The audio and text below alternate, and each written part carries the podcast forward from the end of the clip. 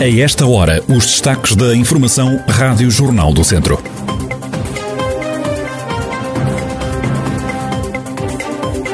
O presidente da Câmara de Tondela e o ex-vice-presidente conhecem hoje a sentença do caso em que estão a ser julgados pelos crimes de peculado e de falsificação de documentos. 100 pessoas juntaram-se nelas para exigir a reabertura das urgências do centro de saúde. Manifestantes pedem também a reativação dos postos médicos de Carvalhal Redondo e de Santar. Rui Rio ou Paulo Rangel? É a pergunta que o PSD faz nesta altura. Leitão Amar considera que Rangel está mais bem preparado para liderar o partido e o país.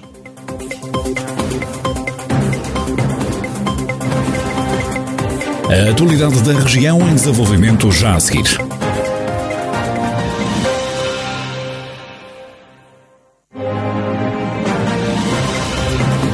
Noticiário Rádio Jornal do Centro, edição de Carlos Esteves. O presidente da Câmara de Tondela e o ex-vice-presidente conhecem hoje a sentença do caso em que estão a ser julgados pelos crimes de peculato e de falsificação de documentos. O Tribunal de Viseu vai pronunciar-se ao início da tarde. Micaela Costa. José António Jesus e Pedro Adão começaram a ser julgados em meados de dezembro do ano passado por terem recebido durante anos ajudas de custo por deslocações efetuadas em viaturas próprias, quando na realidade tinham usado carros do município. O atual presidente da Câmara de Tondela e o antigo vice-presidente receberam mais de 10 mil euros indevidamente entre 2010 e 2017, dinheiro que acabaram por devolver em 2019. No final desse ano, acabaram acusados pelo Ministério Público dos crimes de peculato e falsificação de documento. Na altura, foi mesmo pedida a perda de mandato para ambos. No arranque do julgamento, José António Jesus justificou o facto de ter recebido pagamentos indevidos por deslocações em viaturas próprias, com a interpretação feita pelo Serviço de Recursos Humanos à forma como eram preenchidos os boletins de itinerário. O autarca admitiu ao coletivo de juízes que muitas vezes não colocava nos boletins de itinerário a indicação se tinha usado viatura própria ou do município nas deslocações. A leitura da sentença marcada para as duas da tarde em Viseu. Cerca de 100 habitantes de Nelas concentraram-se junto ao centro de saúde local para exigir a reabertura das urgências e dos postos médicos de Carvalhal Redondo e de Santar. António Minuto, porta-voz do Movimento Cívico de Nelas, referiu que é escusado entupir as urgências do Hospital de Viseu com situações que podem ser resolvidas no centro de saúde local. Nelas é considerado como um grande conselho industrial. Precisa de urgências, precisa de saúde, precisa que haja este serviço a funcionar. Não se pode falar em fixação e depois não haver estes serviços públicos para nós mantermos cá a juventude, para darmos carinhos aos mais idosos, para haver a continuidade.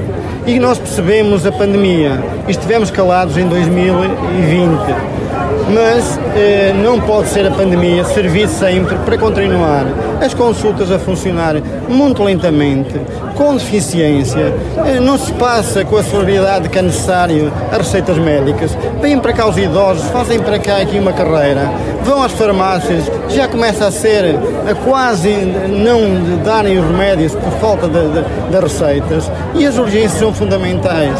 Não pode ser Viseu a ser entupido com pequenas situações que às vezes pode-se resolver aqui. O porta-voz disse ainda que o serviço de urgência das 8 da noite até à meia-noite sempre funcionou bem, até ser encerrado pela pandemia funcionou bem, funcionou até às das 20 até às 24 horas, dava assistência a esta gente, dava assim, não precisava que os bombeiros andassem numa grande eh, azáfama daqui para Viseu e Viseu para aqui, sempre a correr com idosos, às vezes por pequenas coisas, ainda esta semana ou a semana passada aconteceu aqui um pequeno incidente, estava aqui um utente para ser atendido, caiu, um jovem desmaiou, teve que ir para Viseu e por isso nós entendemos que o serviço deve funcionar, as urgências devem funcionar e as unidades, os postos médicos sanitário e Carvalhal, também para não entupir as unidades, devem também funcionar a tal saúde de proximidade. É este trabalho que tem que ser feito.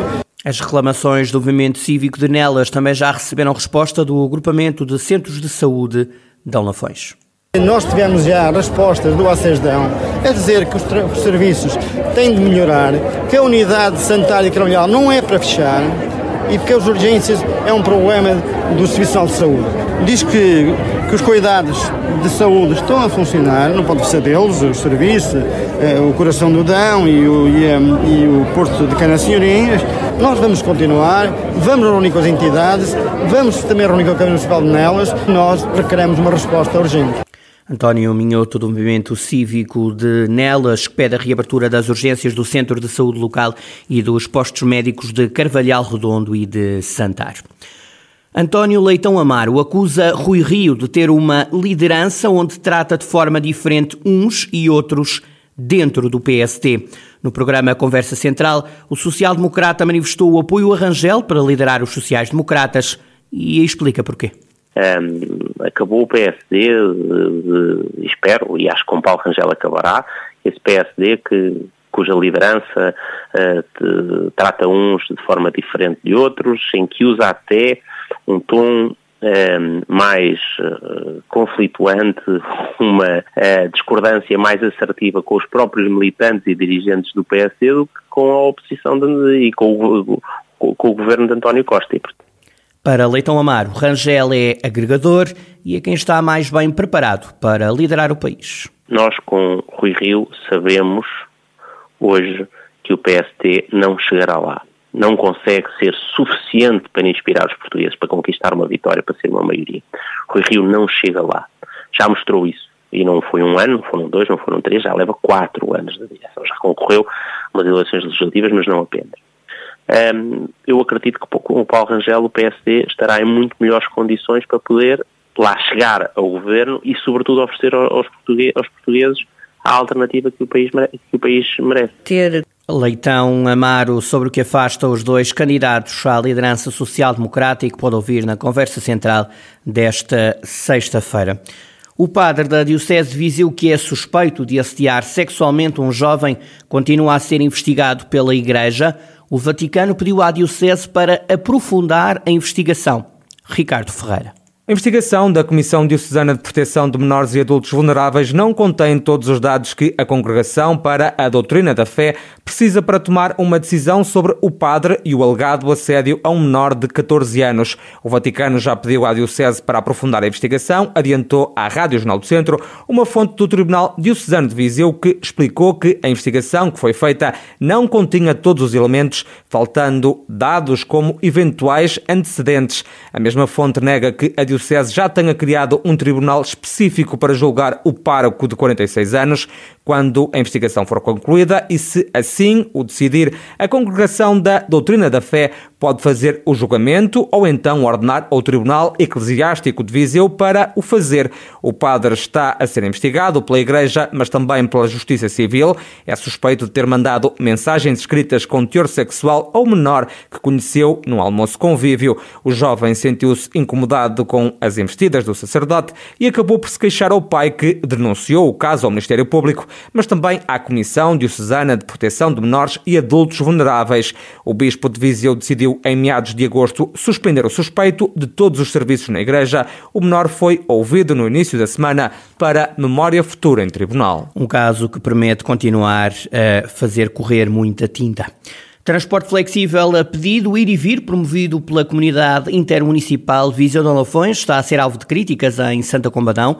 Diego Garcia, do movimento Santa Combadão e Submissa, até elogia a ideia mas tem muitas dúvidas em relação aos circuitos e aos horários que são praticados achamos que tem aqui algumas falhas que deviam ser esclarecidas, por isso é que nós também enviamos um pedido de esclarecimento à autarquia que até agora ainda não foi respondido e, e essas falhas são, eh, como tu bem disseste, a, falta de circuitos. A freguesia de Sejão de Areias está abrangida em certa parte, mas por exemplo a sede da freguesia de Sejão de Areias, que é a segunda localidade com mais população do Conselho de Por Santa Comba, não está abrangida, tal como toda a freguesia de Pinheiro, que também é bastante polucional e com bastante circuitos pendulares de trabalho entre Pinheiro e, e Santa Comba também não está abrangida, como Teixeira na Guzal também não está abrangida. Ou seja, há aqui camadas da população que não se vêem abrangidas pelo serviço e que depois também pode aturpar o resultado final quando se for avaliar o tal projeto piloto. As críticas de Diego Garcia, coordenador do movimento Santa Combadão e submissa, Rádio Jornal do Centro tentou sem sucesso obter uma reação por parte do presidente da Câmara de Santa Combadão, Lionel Gouveia. A fechar, digo-lhe que já começaram as candidaturas à terceira fase de acesso ao ensino superior. Há 231 vagas no total das cinco escolas do Politécnico de Viseu. É na Superior de Tecnologia de Viseu que mais vagas estão por preencher. 110 os alunos que ainda podem entrar na terceira fase de acesso. Segue-se a Superior Agrária com 49 vagas e a Superior de Educação com 40 alunos por colocar. A Escola de Tecnologia e Gestão de Lamego tem 29 vagas. A escola que menos alunos vai colocar na terceira fase é a Superior de Saúde, só há três vagas por preencher.